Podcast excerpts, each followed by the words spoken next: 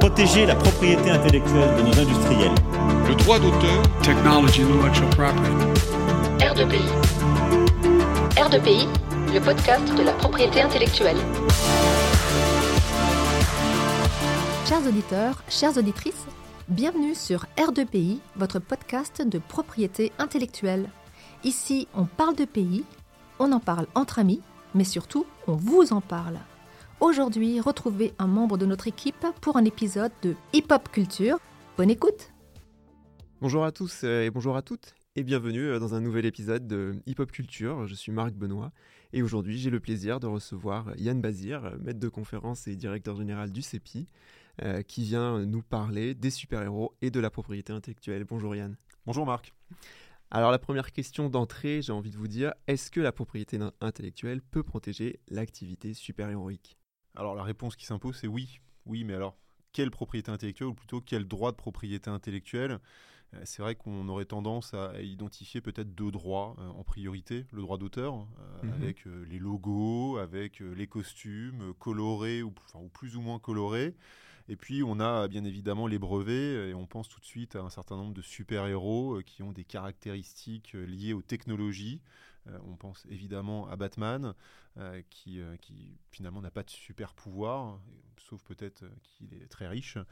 et donc justement, il a... Très orphelin aussi. Voilà, très orphelin, mais il bénéficie d'une grande richesse, il bénéficie du, du, savoir de One Enterprise, et donc ça permet de développer des, des inventions qui met à profit ensuite dans son activité super-héroïque. Donc oui, on a le droit, droit d'auteur, le droit, euh, des le, droit des brevets. Après, on pourrait aussi aller un tout petit peu plus loin et se poser la question du, droit des marques. Et en fait, pourquoi le droit des marques? Parce que si on essaye de s'interroger sur ce qu'est un super-héros, eh bien, ou en tout cas de trouver le dénominateur commun au super-héros, eh bien, c'est très compliqué. C'est mhm. très compliqué parce que euh, est-ce que c'est les super-pouvoirs? En l'occurrence, non oui, on le voit bien avec l'exemple de Batman, d'Iron Man. donc pas nécessairement les super pouvoirs. Est-ce que les super-héros euh, partagent les mêmes valeurs?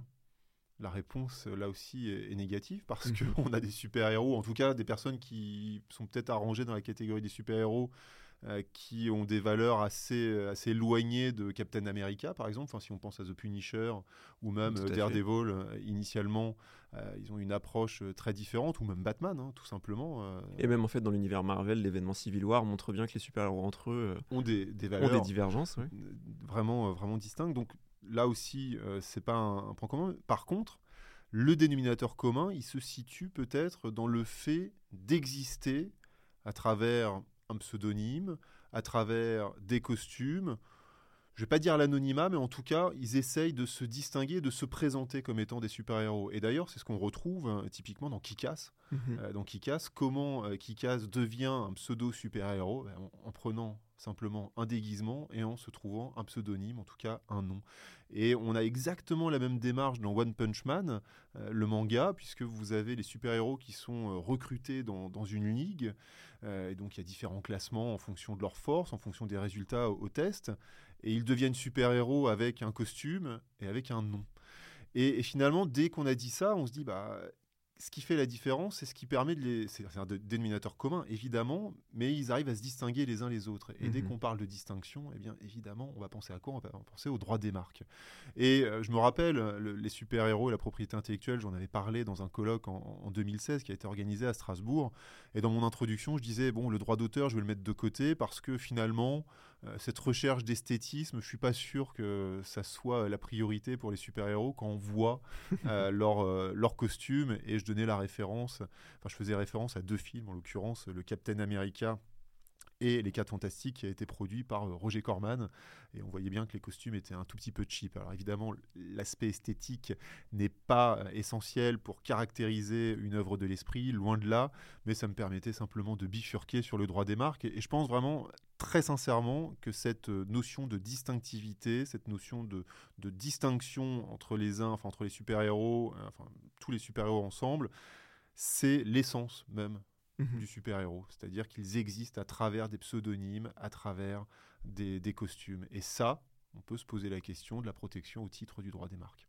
De comment est-ce qu'on protège euh, les super-héros euh, et les marques qu'ils pourraient déposer. Alors c'est amusant parce que vous parliez des, des costumes qui ont évolué et moi ça m'a fait penser à la série Vendavision où il y a Mm. un épisode où justement il, il montre en fait comment est-ce que les, les, les personnages et leur- enfin les super-héros ont évolué entre leur création des années 60 et aujourd'hui la façon dont on les présente dans, dans- dans les films où en fait il y a un épisode où ils reprennent euh, leurs anciens, leurs anciens costumes. Mais comme les marques en fait. C'est-à-dire que les marques évoluent en fonction du temps et elles se modernisent, tout simplement. Donc on est exactement dans la même démarche. Alors, puisqu'on parle de marque et qu'on parle de série, on a une actualité qui est assez, assez cocasse et qui en même temps nous, nous arrange bien. C'est celle de la série euh, She-Hulk qui est sortie sur Disney. euh, Alors maintenant, on enregistre au mois de décembre, donc euh, je pense que ça fait de- deux mois qu'elle est Mm. sortie.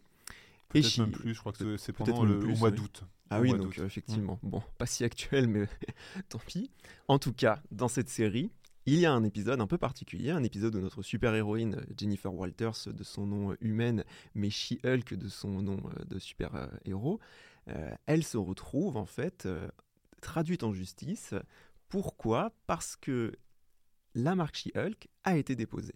Alors, qu'est-ce que c'est que ce contentieux? Est-ce que vous pouvez euh, nous expliquer ce qui se joue dans cet épisode? La marque, vous avez bien résumé la situation. Vous avez un tiers, en l'occurrence c'est Titania, donc on va la qualifier de super vilaine, qu'on a rencontrée à la fin de l'épisode 1, qui décide Un passage éclair. Non, un passage éclair, vraiment à la toute fin de l'épisode où, où euh, She-Hulk euh, Se met en révèle, avant, ouais. se révèle et met en avant euh, ses pouvoirs euh, pendant une audience. Et cette Titania décide de déposer à titre de marque She-Hulk pour des produits cosmétiques. Et elle envoie euh, un petit courrier qu'on va qualifier simplement de mise en demeure, pour ne pas reprendre la terminologie américaine, donc une mise en demeure pour demander à She-Hulk d'arrêter d'utiliser She-Hulk dans son activité, parce qu'il faut savoir que She-Hulk a été embauché par un ca- cabinet d'avocats, euh, non pas euh, en, en sa qualité euh, de, De Jennifer Walters. Jen- Jennifer Walters, mais en qualité de She-Hulk, pour justement traiter le droit des super-humains, le droit des super-héros. Et donc elle se retrouve confrontée à ça, elle ne pourrait plus, et j'emploie le conditionnel, utiliser son surnom, son pseudonyme, parce que quelqu'un a déposé une marque. Alors évidemment, euh, ça la, ça la handicape euh, particulièrement et ça la met en fait dans une situation qui est d'autant plus euh, paradoxale dans la série puisque en fait la façon dont c'est introduit, c'est que elle ne l'a pas choisi ce pseudonyme, on lui a imposé et lorsqu'elle se retrouve avec quelqu'un qui essaye de lui en retirer l'utilisation, finalement elle se rend compte que ça, ça je- bon, je l'ai dit, ça la handicape et que elle aurait un intérêt en fait à Mhm. protéger ce, ce nom de She-Hulk. Alors comment est-ce qu'elle s'en sort? Alors, on, on lui a donné, bien entendu, mais il faut rappeler que c'est la cousine euh, quand même de Bruce Banner. C'est vrai, tout à fait. c'est la raison pour laquelle pouvoirs. on a utilisé quand même euh, Hulk. Alors comment elle peut s'en sortir? Alors peut-être la première question qu'on doit se poser, c'est est-ce que on peut déposer She-Hulk à, à titre de marque? Est-ce Mhm. que euh, le nom des super-héros de manière générale, même si ça a été déposé par une super vilaine ici, est-ce que le nom des super-héros peut être enregistré à titre de marque? Une réponse positive, là encore, euh, s'impose. Il faudra simplement respecter les conditions de forme et les conditions euh, de fond. Il y a peut-être un élément qui pourrait, euh, qui pourrait faire défaut, enfin plusieurs éléments qui pourraient faire défaut dans le cadre du dépôt euh, opéré par Titania. C'est tout d'abord la distinctivité. Est-ce que le public, est-ce que le consommateur moyen va percevoir ce signe qui est vraisemblablement connu, Mhm. puisque même si elle n'a pas une grosse activité super-héroïque, le fait d'en avoir simplement un peu, je pense que c'est suffisant pour être bien connu. Euh, est-ce, et surtout d'attacher un certain nombre de symboles à, à ces noms, est-ce que le consommateur moyen va percevoir She-Hulk comme étant une marque? Et il faut savoir que les signes qui ont une charge symbolique sont potentiellement refusés à l'enregistrement. L'exemple idoine, c'est la première décision en France, euh, ou plutôt la deuxième, puisqu'on avait la décision euh, Film Vitre quelques mois auparavant, mais la première décision très importante, c'est la décision de Che Guevara. En 2008, la Cour d'appel confirme la décision selon laquelle la photo de Corda représentant le Che ne peut pas être enregistrée à titre de marque en classe 25 pour des vêtements parce qu'il y a une charge symbolique, parce que le consommateur moyen ne verra pas ce signe comme étant une marque, comme un moyen d'identifier des produits et services, mais simplement comme faisant référence au Che, aux valeurs qu'il véhicule, Un message politique en fait. message politique, personnage historique, et absolument pas comme étant une marque. On peut déplacer un petit peu le curseur dans le temps. On arrive en 2015. euh, On va évidemment faire référence à un événement malheureux, donc les attentats de, Charlie Hebdo. Il faut savoir qu'il y a des dizaines de marques qui ont été déposées après les attentats de Charlie Hebdo. Je suis Charlie. et certains, euh, avec un mauvais goût quand même avancé, pour des Kalachnikov.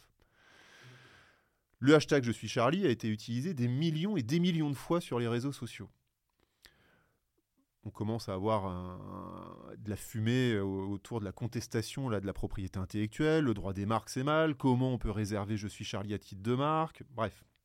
L'INPI a fait quelque chose d'unique et le lundi, donc qui a suivi les attentats, publie, euh, l'INPI publie un communiqué de presse dans lequel il est précisé que le signe sera refusé à l'enregistrement. Pourquoi? Parce qu'il n'est pas distinctif. Et pourquoi il n'est pas distinctif? Parce qu'il a été utilisé des millions de fois et que par conséquent, il est inapte à identifier des produits et des services. Alors pour la petite histoire, il faut savoir que ce, signe a ensuite été refusé à l'enregistrement sur le terrain de l'ordre public et des bonnes mœurs, mais la raison initiale envisagée par l'INPI était une excellente raison. Le, signe échouait à être perçu par le consommateur comme étant une marque parce que euh, vous, Marc, moi également, on, percevait ce signe comme étant un signe de ralliement, un signe de soutien aux victimes des attentats. Et donc, quand on a des super-héros euh, auxquels sont attachés un certain nombre de valeurs limites euh, perçues comme étant euh, des divinités. D'ailleurs, certains d'entre eux sont, sont des divinités. Mais pensons à Mhm. son Superman, et notamment le traitement de Superman dans le film de Zack Snyder. Il est envisagé comme étant le Messie, très Mhm. clairement. Et encore plus dans euh, Batman versus euh, Superman. Si on a un- le nom d'un super-héros euh, qui est envisagé quasi comme étant un messie, une figure christique, évidemment la charge symbolique est énorme et ça risque de faire échouer, en tout cas, euh, l'enregistrement, parce que le, signe sera euh, perçu comme étant, euh, comme étant non pas une marque, mais comme étant une référence au super-héros. Donc il ne faut pas que le signe soit trop symbolique. Mais alors en fait, est-ce que Superman, si Superman devait déposer sa marque, pour quel produit ou pour quel service il pourrait le faire? Alors c'est une excellente question. On- peut imaginer euh, de manière euh, très simple que Superman dépose euh, sa marque pour, en tout cas son nom ou son costume, pour, des produits dérivés, tout simplement. On pourrait l'imaginer avec des petites figurines, avec, avec tout type de produits dérivés. Et d'ailleurs, j'ai pensé à ça aussi cet été, puisque je suis allé voir un, dessin animé avec une de mes filles qui portait sur le chien de Superman. Les fameux crypto Crypto. Et dans, dans ce dessin animé, on voit qu'il y a des produits dérivés. Et à un moment, il joue avec euh, la poupée euh, de Batman. Mmh. Évidemment, on est dans l'extrapolation la plus totale, mais on pourrait imaginer euh, qu'un super-héros euh, puisse euh, développer euh, toute une gamme de produits dérivés et qu'on puisse tenter de déposer euh, ce signe à, à titre de marque. Ensuite, on pourrait imaginer des services, évidemment, qui seraient liés à la sécurité, liés aux enquêtes, euh, etc., etc. Ça, il n'y a, évidemment pas de problème. On pourrait essayer d'étendre euh, les services, euh, services de protection de la Terre contre les invasions extraterrestres, pourquoi pas. Euh, mais on se retrouverait, une fois de plus, avec la difficulté de la distinctivité. Des services en même temps aussi paramilitaires, parce qu'on voit bien que. Oui. Alors déjà, Captain America est complètement un Bien produit euh, de, de l'armée Le américaine. Shield, Euh, Le Shield, euh, Bien sûr. Iron Man aussi, qui est un, un fabricant. un Des fabrica- armes. et- Pardon, oui, tout à fait, merci, ouais. d'armes. Donc, euh, Non, mais on peut, on peut imaginer, euh, en fonction de la, de, de la personnalité, de l'activité des, des- des uns et des autres, euh, des produits, des services euh, divers et variés. Mais n'oublions pas, euh, n'oublions pas les produits dérivés. En tout cas, euh, moi, ça m'avait marqué dans ce dessin animé parce qu'on voit qu'il y a une vraie, une vraie spécificité. Et puis, puis on, on le voit, les, les- les œuvres sont de plus en plus méta. Euh, on voit bien que dans Logan, on, on a des comiques qui font référence aux X-Men. Donc, on, on est dans des univers finalement qui, qui se mordent un tout petit peu la queue et on a des produits dérivés. qui on a- existe voilà, même qui lorsque les existent. super-héros existent. Absolument. Alors si on en revient à She-Hulk, donc elle peut, elle peut attaquer sur la distinctivité si le signe est trop symbolique. Est-ce qu'elle peut aussi attaquer peut-être sur le fondement de la mauvaise foi? Parce que finalement, quand Titania dépose la marque, elle sait qu'il y a déjà peut-être pas un titulaire, mais quelqu'un qui pourrait s'en revendiquer. S'en revendiquer pardon. Alors, je pense que ça serait euh, potentiellement euh, l'argument idoine. La distinctivité, on le voit, c'est euh, c'est discutable. Il faut démontrer que le signe n'est pas perçu par le consommateur comme étant une marque. Et j'ouvre une petite parenthèse. Il faut savoir que devant les autorités compétentes et dans la réalité, généralement, les autorités compétentes ne se posent pas trop de questions et enregistrent assez facilement le sigle de Bat- Batman, le nom de Superman. Voilà, c'est enregistré et, ce, en dépit des difficultés qu'on pourrait rencontrer sur la, distinctivité. Par contre, la mauvaise foi, là, j'y vois quelque chose de très intéressant, parce que déjà, d'une, c'est une notion euh, qui tend à se développer en termes d'appréciation et en termes d'application. On a de plus en plus de décisions sur le terrain de la, de la mauvaise foi. Alors, ça serait trop fastidieux dans le cadre de cette émission de rentrer dans le détail de cette jurisprudence, mais on pourrait parfaitement imaginer ici que le dépôt est constitutif de mauvaise foi parce qu'il s'inscrit dans une volonté parasitaire. On va surfer sur le début de renommée de She-Hulk pour essayer de vendre ses produits cosmétiques. Ça, c'est la première chose. On peut ensuite euh, considérer qu'il y aurait mauvaise foi, non pas parce qu'il y a une volonté parasitaire, mais simplement parce qu'il y a une volonté d'empêcher She-Hulk d'utiliser son surnom ou son pseudonyme. Et je crois que c'est quand même dans cette logique-là que Titania euh, se, trouve. Euh, oui, tout à fait. Je veux dire, quel intérêt avait-elle à déposer, à voir enregistrer la marque She-Hulk? Vraisemblablement, aucun intérêt. Et qui plus est, elle a, enfin, la temporalité joue un élément très important euh, dans le cas de l'appréciation de la mauvaise foi. On voit bien que le dépôt a été opéré entre l'épisode, enfin, la fin de l'épisode 1 et le la fin de l'épisode 5, je crois. Oui, tout à fait. Euh, donc une temporalité quand même assez euh, réduite, même si on n'a pas d'indication précise sur ce point. Et qui plus est, au-delà de la temporalité, il y a une volonté tout de suite, après le dépôt, parce qu'on n'est pas sûr de, de, Je pense pas qu'il y ait un enregistrement dans cette temporalité, euh, on a tout de suite une mise en demeure afin de faire cesser l'usage.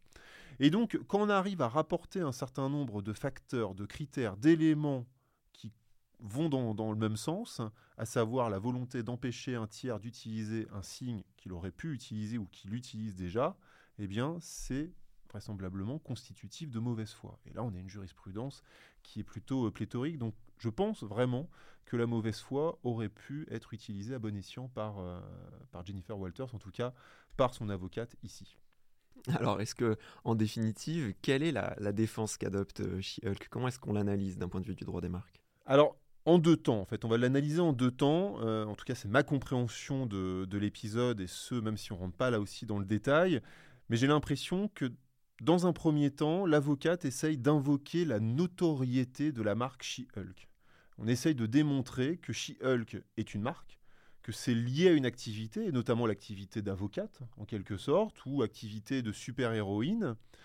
Et effectivement, il faut savoir que si vous avez une marque notoire, donc qu'est-ce qu'une marque notoire? C'est une marque qui n'est pas enregistrée, mais qui bénéficie d'une notoriété aux yeux du consommateur moyen, et eh bien dans ce cas-là, vous pouvez empêcher l'enregistrement d'une marque seconde ou obtenir sa nullité, sous réserve que ça soit dans la spécialité.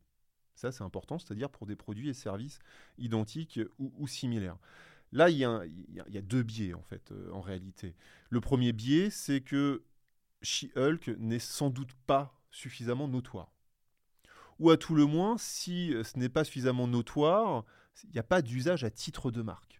Parce qu'un usage à titre de marque, pour se préparer d'une marque notoire, il faut que le signe soit utilisé à titre de marque. Et là, She-Hulk est utilisé pour identifier quoi? Non pas des produits ou des services, mais pour identifier la personne. Mhm. en tout cas, euh, la version super-héroïque de Jennifer Walters. Distinguer deux identités. Voilà. Donc on, est dans un pseudonyme ou un surnom. Surnom parce qu'on lui a donné. Donc on serait plutôt dans cette, dans cette optique-là. Et puis l'autre biais, euh, encore une fois, quand on parle de notoriété, de marque notoire au sens de l'article 6 bis de la Convention de Paris, on se retrouve dans la spécialité. Or, ici, on a quoi? On a une activité super héroïque, la défense de la veuve et l'orphelin, même si elle ne l'assume pas, et vraisemblablement elle ne le fait pas jusqu'à l'épisode 6 euh, de, la série, peut-être qu'elle le fait euh, après. Et surtout, c'est son activité d'avocate. Mhm. Donc entre euh, les services d'un avocat et des produits cosmétiques, il y a un monde et bien entendu, on ne va pas reconnaître un quelconque risque de confusion parce que les produits sont, différents. Donc ça, c'était la première étape. Et puis, à la seconde audience, vous avez un autre élément qui, est, euh, qui, rentre en, jeu, c'est le fait de démontrer que Jennifer Walters utilise de manière effective She-Hulk comme un élément de sa personnalité, c'est-à-dire comme un surnom. On pourrait dire pseudonyme, mais pseudonyme, je, me refuse en tout cas à utiliser dans un premier temps le terme pseudonyme parce que, comme vous l'avez rappelé, Marc, She-Hulk, on lui a donné. Mhm. Et donc, à partir de là, euh, on est plutôt dans du- le surnom. Et le surnom, euh, c'est un accessoire, en fait, euh, du, du nom, du prénom. Et donc, c'est potentiellement un élément de la personnalité. Alors, basculons ensuite peut-être sur le, pseudonyme. C'est vrai qu'une fois qu'on lui a donné, elle continue à l'utiliser. Elle va l'utiliser comme pseudonyme, en tout cas, pour désigner euh, sa personnalité super-héroïque. Et ce qu'il faut savoir avec le pseudonyme, et ça c'est très important, c'est qu'on est face à un signe distinctif qui, euh, qui fait face à un phénomène d'extra-patrimonialisation. C'est-à-dire que vous avez un pseudonyme qui est utilisé dans un premier temps, qui n'est pas connu, et qui sera considéré comme étant un droit personnel, tout simplement, protégé au titre de la responsabilité civile traditionnelle, et qui plus est, quand on regarde les anciennes décisions, euh, attaché à, la- à une forme de spécialité à une activité. Et puis quand le pseudonyme devient connu, eh bien le pseudonyme devient extra-patrimonial et on, de- on passe dans la catégorie des droits de la personnalité, donc des accessoires. La personne, donc euh, vous avez le nom, vous avez le prénom, vous avez le pseudonyme. Et là, dès lors que vous avez un élément de la personnalité, c'est plus tout à fait la même histoire parce que vous êtes protégé de manière entre guillemets absolue, parce qu'on considère que les éléments de la personnalité sont des antériorités absolues. On va pouvoir s'opposer à l'enregistrement d'une marque qui vous porte préjudice, et ce, nonobstant, enfin peu, peu importe la spécialité dans laquelle la marque seconde va se situer. Et qu'est-ce qu'on va simplement envisager? On va envisager l'hypothèse du préjudice, un risque de confusion, par exemple. Et on va prendre en considération quoi Bah, on, va, apprécier la, la similitude des signes, en l'occurrence c'est identique. On va apprécier aussi la rareté, tout simplement, la notoriété, une fois de plus. Et tous ces éléments vont contribuer à la démonstration d'un préjudice et qui permettent d'empêcher euh, l'enregistrement de la marque seconde ou plutôt de permettre la nullité de la marque seconde. Et moi j'ai l'impression que dans euh, cet épisode 6, on est vraiment dans ce raisonnement en deux temps. Dans un premier temps, on tente de, de démontrer que She-Hulk est une marque notoire. Pas de bol, il n'y a pas d'activité à titre de marque. Ou alors, c'est pas notoire, donc euh, on laisse tomber. Et ensuite, on essaie de démontrer que c'est un élément de la personnalité. Et là, peut-être que Marc, vous, ne m'avez pas interrompu, donc euh, je, je vous remercie pour ça, mais ça me fait penser que comment on a réussi à démontrer que c'est un élément de la personnalité? Eh bien, tout simplement parce que euh, She-Hulk, en tout cas Jennifer Walters, utilise son pseudo sur des sites de rencontres. Tout à fait. Ce qui permet d'éviter la question épineuse que je vous avais glissée en, en préparation de cet épisode, de savoir si finalement euh, appliquer She-Hulk en tant que marque euh, au, au monde des affaires euh, revenait à considérer que She-Hulk serait une travailleuse du sexe. Bon, voilà, donc j'ai j'ai peu ou prou répondu à la question, parce qu'on est, on, a- on bascule sur le terrain des droits de la personnalité, et qui font euh, du coup un obstacle absolu au, au dépôt, euh, au dépôt en tant que marque. sous réserve de la démonstration d'un préjudice, donc d'un risque de confusion ici qui n'était pas trop difficile à, à démontrer. Et en même temps, quand même, She-Hulk se retrouve donc dans un univers où elle n'est pas la seule à utiliser le mot Hulk, puisqu'il y a son cousin. Et euh, alors, euh, sous réserve de futures adaptations, dans l'univers Marvel, on a aussi Red Hulk. Mm. Donc, comment est-ce qu'on jugulerait la présence des trois? Ah, ça, euh, c'est une excellente question. Et d'ailleurs, on, on pourrait, enfin en tout cas, Jennifer Walters aurait pu simplement essayer d'appeler difficilement, puisqu'il est parti, euh, je ne vais pas spoiler, mais on aurait pu essayer d'appeler Bruce Banner pour qu'il intervienne justement pour dire non, Hulk, c'est mon, c'est mon pseudonyme. Lui avait déjà cette intériorité. Et là, il a une antériorité. Est-ce que c'est une utilisation à titre de marque? Il faudrait réfléchir s'il n'y a pas des produits dérivés euh, Mhm. dans euh, cet univers euh, Marvel. Donc, on aurait pu ici imaginer une antériorité avec Hulk. Et on était exactement dans la même perspective risque de confusion, euh, marque notoire le cas échéant, voire marque euh, en- enregistrée.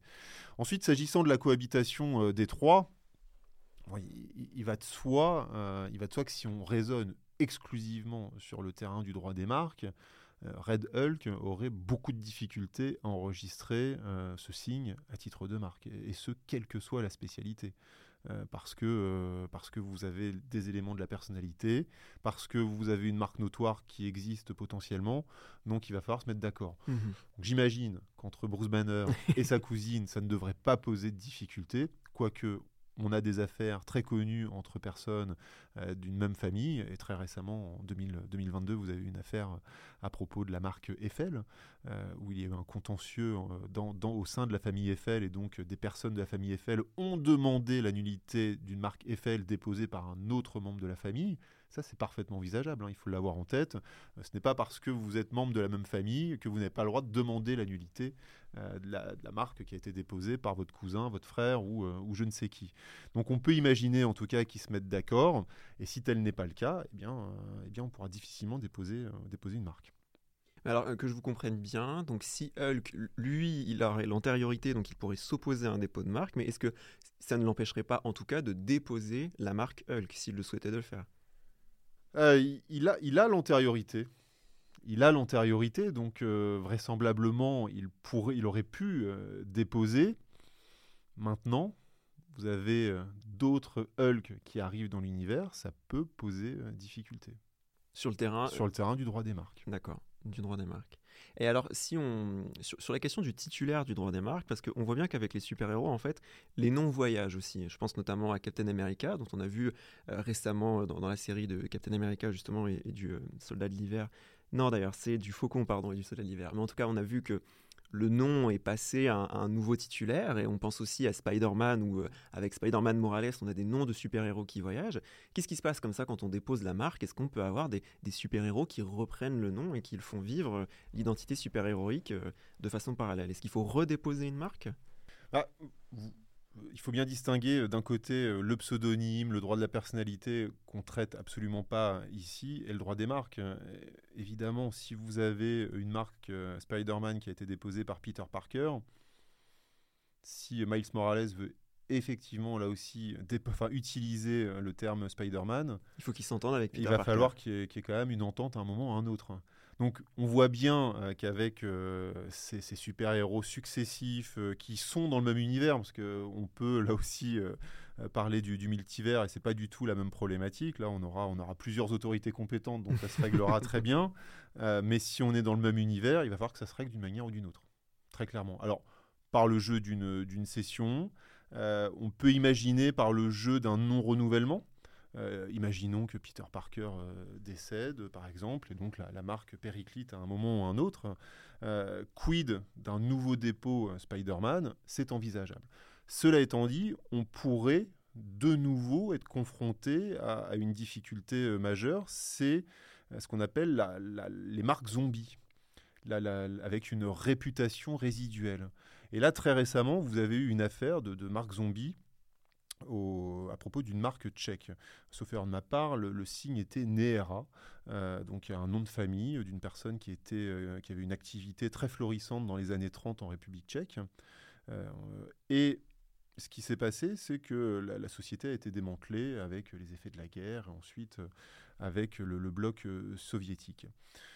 Donc plusieurs décennies plus tard, on arrive dans les années 2010, la marque Neera est de nouveau déposée par un opérateur économique qui n'a strictement rien à voir avec euh, le premier opérateur économique, pas du tout de la même mhm. famille. Et sans avoir tous les éléments euh, de l'affaire, il semblerait que cet opérateur économique a tenté de se prévaloir un tant soit peu euh, de, de cette réputation résiduelle mais sans mettre en avant une quelconque confusion, sans dire voilà, moi, je suis en filiation directe ou je ne sais, ou je ne sais quoi les héritiers de Néera ont intenté une action en, nullité. Et la question qui se posait, c'était est-ce que le dépôt ici a été de nouveau opéré de mauvaise foi? Mhm. Est-ce qu'il euh, y a une réputation résiduelle qui empêche cette marque d'être enregistrée par un tiers? Dans cette affaire, on a considéré que la marque n'était pas suffisamment euh, connue, qu'il n'y avait pas eu de volonté parasitaire de la part de l'opérateur économique, et donc pas euh, de problème en termes d'enregistrement et donc pas de nullité de la marque. Mais ces marques zombies, c'est quelque chose qu'on pourrait retrouver assez aisément dans le domaine des, super-héros, super-héros qui, qui, meurt et un super-héros qui vient le remplacer avec le même nom. Si celui-ci souhaite s'engager dans une démarche euh, de droit des marques, il sera peut-être confronté à cette problématique de belles endormies ou de marques zombies avec une réputation résiduelle. D'accord. En fait, la réputation résiduelle rejoint la question de la notoriété, c'est ça? Alors, ah, j'utilise des mots différents parce que euh, la notoriété renvoie à une disposition particulière. C'est l'article 6 bis de la Convention de Paris. On parle de marque notoire.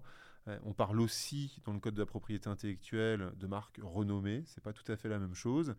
Et là, je parle de réputation, c'est-à-dire oui, d'une renommée ou d'une notoriété. Vous avez raison, mais euh, j'utilise réputation à dessein pour justement éviter toute confusion.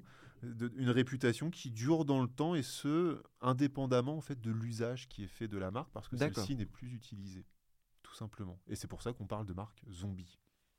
Très bien. Alors justement, vous, vous me tendez la perche, l'usage de la marque.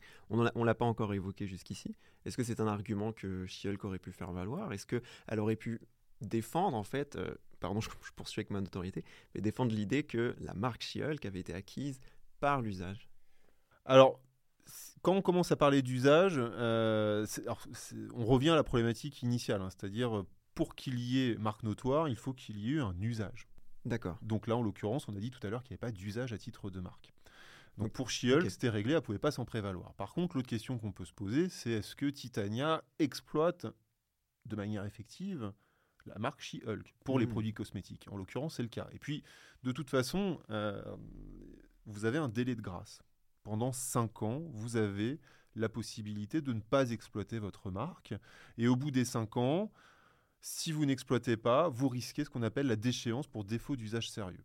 Voilà, donc ici, on est sur une temporalité qui est beaucoup plus courte et qui plus est, euh, Titania euh, a une activité déjà débordante, je dirais, euh, s'agissant de, de ses produits cosmétiques avec des ventes en grande pompe euh, dans des grands magasins. Donc là, d'usage, euh, voilà, d'absence d'usage sérieux, il n'est pas question. Il n'y a pas de difficulté majeure sur, sur ce point. C'est pas le cas de tous les super-héros. Mhm. Vous avez des super-héros qui, euh, justement, abandonnent leur activité. On peut imaginer euh, qu'un super-héros tombe dans une dépression euh, terrible et qu'il le n'exploite plus, voilà, qu'il raccroche le masque, qu'il ne soit plus présent sur le marché.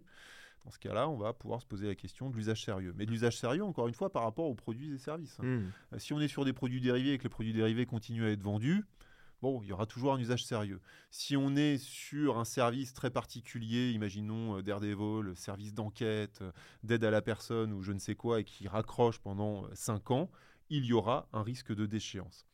Toutefois, cette déchéance, elle sera prononcée au-delà de l'aspect temporel, au-delà de l'absence d'usage sérieux, à l'unique condition qu'il n'y ait pas de juste motif. Et évidemment, là, si on parle de juste motif, ça me permet de faire le pont avec le fameux clap de Thanos qui fait disparaître un certain nombre de super-héros pendant 5 ans. Est-ce que cette Ah. disparition des radars, On l'avait pas vu venir. voilà, est-ce que cette disparition, eux non plus, mais est-ce que cette disparition des radars euh, emporte des conséquences sur le terrain du droit des marques? La réponse est non. Ici, euh, Peter Parker, en l'occurrence, qui avait euh, disparu, euh, qui était parti dans euh, je ne sais quel monde quantique, eh bien, pourra se prévaloir du juste motif, c'est-à-dire d'une force extérieure qui rend impossible ou simplement déraisonnable l'usage de sa marque. Bon, le fait de disparaître des radars euh, comme à peu près la moitié de la population, euh, de l'univers, l'univers, principe. c'est un juste motif qui serait parfaitement euh, recevable. Et le juste motif, en fait, a un peu les caractéristiques de la force majeure, en définitive. Presque, presque, mais j'ai insisté sur impossible ou déraisonnable. Et donc le déraisonnable, c'est-à-dire que vous avez une force extérieure qui rend les choses déraisonnables. Alors une force extérieure, c'est quoi? Ça peut être une décision administrative, hein, tout simplement. Vous, a- vous attendez, euh, par exemple, une autorisation de mise sur le marché pour les médicaments. Ou alors, euh, imaginez l'hypothèse où vous êtes actionné en contrefaçon. Mhm. il est déraisonnable d'utiliser la marque, puisque si vous êtes actionné en contrefaçon, ça veut dire que votre marque est potentiellement contrefaisante. Et si vous continuez à utiliser, eh bien, ça va faire euh, gonfler tout Le simplement préjudice, le préjudice et donc les dommages et intérêts. Alors, si on revient au clap, il y en a un typiquement qui a arrêté son activité, et ça me permet de revenir à, à cette fameuse dépression, ou en tout cas un changement de vie, c'est Iron Man. Iron Mhm. Man, si on reprend euh, donc euh, Infinity Wars et surtout Endgame, il arrête totalement son activité autour d'Iron Man. Il raccroche l'armure. Il raccroche l'armure jusqu'à ce qu'on vienne le chercher et on ne racontera pas la suite, en tout cas pour ceux qui n'auraient pas vu Endgame. Alors, l'activité a de ce... l'activité super-héroïque a de, de- de cela de spécifique qu'elle peut aussi être atteinte de manière différente de ce qu'on connaît dans, dans le monde, dans notre monde à nous. Alors oui, euh, l'atteinte au droit de marque, ou en tout cas l'atteinte à un droit de marque euh, super-héroïque ou euh, d'un super-héros, euh, se pose peut-être dans des, des- des- des considérations un peu différentes. Euh, je dois, avouer, enfin, je dois vous avouer qu'on n'a pas beaucoup de cas, enfin, je n'ai pas d'exemple en tête où vous avez des imposteurs. Alors, vous avez un Batman euh, qui s'appelle, enfin, vous avez une série d'ailleurs, euh, Batman imposteur, mais je pense aussi au Dark Knight, où Mhm. justement le Dark Knight fait des émules. Et puis, par ailleurs, dans le Dark Knight, vous avez le Joker qui utilise euh, l'imagerie un petit peu euh, de, de Batman, mais sous forme parodique. Il y a aussi le cas euh, Superman et Bizarro, Oui. qui reprend cette espèce d'image inversée et qui, du coup, euh, de loin peut être confondu avec le super-héros et il faut y être confronté pour se rendre compte que, que c'est pas le cas. Et là, on va, on va appliquer les règles euh, traditionnelles. Prenons, euh, prenons euh, le Joker. Voilà, le Joker qui reprend un peu les images euh, du, du- du Batman avec Why So Serious et puis vous avez le logo euh, de Batman. Est-ce que ici on a une atteinte? Cette fois, je pense que la réponse est, négative. Pourquoi? Parce qu'il n'y a sans doute pas un usage dans la vie des affaires, il n'y a pas un usage à titre de marque, il n'y a sans doute pas une atteinte aux fonctions essentielles. On est, qui plus est, dans un usage parodique. Alors j'attire votre attention sur le fait que ce n'est pas parce que c'est parodique qu'il n'y a pas d'atteinte, il faut simplement regarder les conditions traditionnelles. Mais voilà, c'est- juste, on est vraiment exclusivement dans un usage parodique, pas pour identifier des produits, pas pour identifier des services, et pas dans la vie des affaires, ou alors la vie euh, des affaires de- du, du Joker, mais je, n'y crois guère ici. Ah, alors peut-être j'ai un exemple à vous soumettre. Ouais. Celui d'Iron Man. Dans le premier film, à la fin, Ouais. on voit bien que le PDG, qui n'est pas Tony Stark, le PDG de, de- de la compagnie Stark Mhm. Industries, fait construire une nouvelle armure Ouais. à partir de la première. Et donc, est-ce que là, on est sur une atteinte à la marque? Alors, sur le terrain du droit des marques, l'exemple est, est très bon, mais fait le lien aussi avec les copycats dans, euh, dans The Dark Knight. Vous vous rappelez, on a Mhm. des, des personnes lambda, des kidam, qui vont euh, mettre des costumes, on voit bien les produits dérivés, et qui vont euh, jouer les Batman, mais avec des fusils à pompe. Est-ce que euh, donc l'ancien, enfin le PDG qui a remplacé, euh, qui a remplacé Tony Stark, ou est-ce que ces copycats portent atteinte aux droits de marque?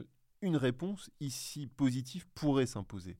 Et encore une fois, qu'est-ce qu'on va faire? On va regarder s'il y a un usage du- opéré par le tiers dans la vie des affaires, c'est-à-dire pour retirer un avantage économique, c'est-à-dire pour retirer des parts de marché du côté du PDG de, de, de- enfin, de Stark Industries, clairement. On était là, oui. Euh, pour les copycats, euh, qu'est-ce qu'on pourrait envisager comme avantage économique Là, c'est peut-être plus délicat à déterminer. Est-ce qu'on a un usage à titre de marque? Très clairement, très Mhm. clairement, parce qu'on se situe exactement dans la même activité, le même service. Est-ce que ça porte atteinte aux fonctions de la marque? Oui, vraisemblablement, parce qu'il y a euh, potentiellement ici un risque de confusion dans l'esprit du consommateur, c'est-à-dire que le consommateur euh, pourrait croire qu'il y, ait- qu'il y a d'autres Batman et que ces Batman sont soit adoubés par le vrai Batman ou euh, peut-être il s'agit du vrai Batman. Et donc ça, ça génère nécessairement une confusion et ça pourrait constituer une atteinte. Mais là, on, est vraiment dans l'univers fictionnel et, et moi ce que je trouve très intéressant et au-delà des considérations de droit d'auteur, parce qu'il y a évidemment des problématiques de droit d'auteur, c'est euh, la question des super-héros qu'on retrouve euh, dans les différents univers, que ce soit DC ou euh, Marvel. Et là, Les inspirations. Ouais, les inspirations, euh, quand, quand on pense à Ant-Man ou Atom, par exemple, Mhm. euh, qui ont des, des- des costumes qui ne s'éloignent pas nécessairement loin de l'autre. Euh, Captain America et Captain Commander, par Mhm. exemple, qu'on retrouve euh, dans, dans- dans DC. Donc ça, ça pose des vraies questions. euh, et là, on est dans la réalité, quoi, très clairement. euh, et on pourrait s'interroger sur le droit d'auteur, ça ne fait aucun doute, mais potentiellement aussi sur le, sur le droit des marques. Et puis au-delà de ça, euh, puisqu'on a déjà parlé de notoriété avec She-Hulk, Hulk, etc., euh, on peut aussi s'interroger sur le caractère renommé, cette fois, de ces marques, si elles sont Mhm. enregistrées. Donc une marque renommée, c'est une marque qui est connue par une large fraction du public pertinent, comme les marques notoires d'ailleurs, mais à une différence près, c'est qu'elle est enregistrée. Et l'intérêt de la marque renommée, c'est que ça fait tomber le principe de spécialité. C'est-à-dire qu'on peut être protégé non seulement contre des produits et des services, enfin pour des produits et des services identiques ou similaires, mais surtout à l'endroit des, des usages qui porteraient sur des produits et services non similaires. Et là, on, pourrait imaginer euh, des, usages dans la vie des affaires à titre de marque pour des, produits totalement différents et le super-héros pourrait s'en prévaloir malgré tout. D'accord. Et là, on, si on revient à la réalité, il y a un exemple très, très, très drôle. C'était euh, l'affaire qu'il y avait eu entre le Football Club de Valence, sauf erreur de ma part, qui reprenait un petit peu euh, l'image de, de Batman, en tout cas une- un V euh, chauve-souris, mais qui ressemblait très fortement euh, Il y avait une à- Batman manifeste. la relève. D'accord. je ne sais pas si vous vous rappelez le, la, forme du Batman dans, mhm. dans, Batman la relève, eh bien on était sur quelque chose d'assez similaire. Donc c'était plutôt drôle. Et puis pour, pour la petite histoire, moi je, terminais euh, ma, conférence euh, donc de 2016 sur une question posée au public. Est-ce que Hulk pourrait agir en contrefaçon sur la base de sa marque renommée contre le géant vert utilisé pour du maïs? Et malheureusement, il faudra changer d'univers pour avoir la réponse à cette question, je crois. Exactement. Parfait, bien. En tout cas, je vous remercie, Yann, d'avoir été avec nous aujourd'hui. Merci pour cette passionnante discussion et merci à nos auditeurs et nos auditrices de nous avoir suivis jusqu'ici, en espérant vous avoir intéressé et peut-être vous avoir donné envie, euh, si ce n'est euh, de, de, suivre les super-héros, peut-être en tout cas de, de faire un peu plus de droit des marques et de propriété intellectuelle. Au revoir à tous et à toutes. Au revoir. Merci d'avoir écouté R2PI, un podcast proposé par le CEPI. Retrouvez notre actualité sur le site du podcast et sur nos comptes Twitter, Instagram et LinkedIn. Les liens sont en description de l'épisode. Vous pouvez également nous écrire par email à l'adresse r2pi.contact@gmail.com. À la semaine prochaine.